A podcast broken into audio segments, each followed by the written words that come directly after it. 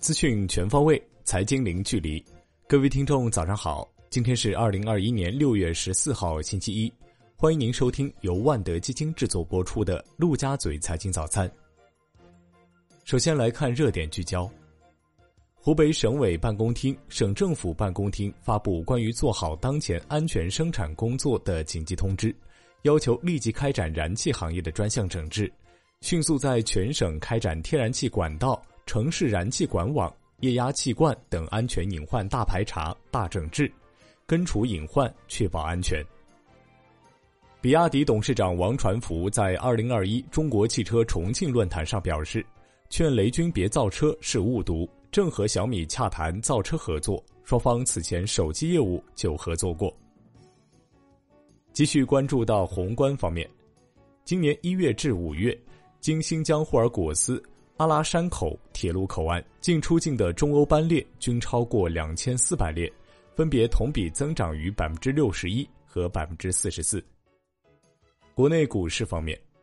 今年险资举牌节奏明显放缓，业内人士指出。下半年，保险资金仍旧会积极配置股票市场，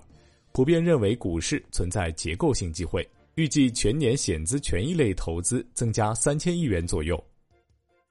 据报道，药明康德遭股东偷偷违规减持近三十亿元后，一则减市权益变动报告书透露了更大的减持计划。根据公告，该减市权益变动报告书的信息披露人除了上海盈益之外，还有其他二十一家机构。信息披露人在未来的十二个月内有减持公司股份的计划，而没有增持公司股份的计划。据报道，近一周，海融科技成为机构调研数量最多的股票，合计有一百七十七家机构调研了该公司，包括四十八家基金公司、十八家证券公司、三十八家私募、十四家保险公司等。在调研纪要中，有机构问到公司的销售模式情况。下面来关注到金融方面，虽然市场跌宕起伏，但百亿级私募整体答卷亮眼，平均收益率超百分之五，获得正收益的机构占比百分之八十八，表现最好的百亿级私募收益率接近百分之十八。楼市方面的消息，目前已有五个城市为打击开发商采用多个马甲公司土拍抢地而出台政策。据业内人士表示，很多房企会通过设立多个马甲。来增加自己拍地的成功率。继续关注到产业方面，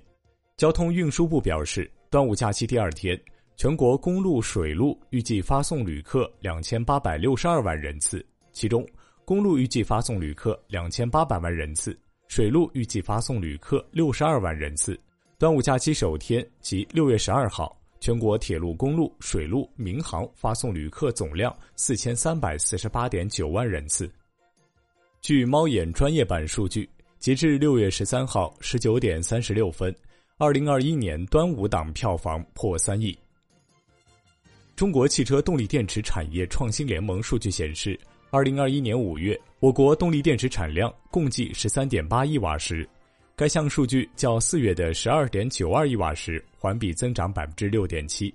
同时对比去年同期增长百分之一百六十五点八。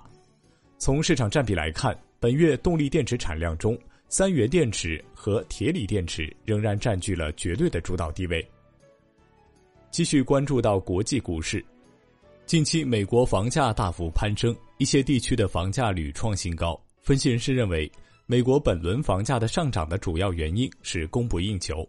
房价飙升带来的住房可负担性下降、贫富分化加剧等负面影响正在渐次显现。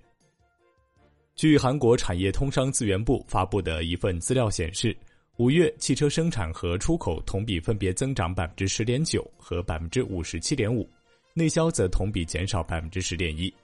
值得关注的是，新能源汽车在出口总额中所占份额高达百分之二十五。海外方面，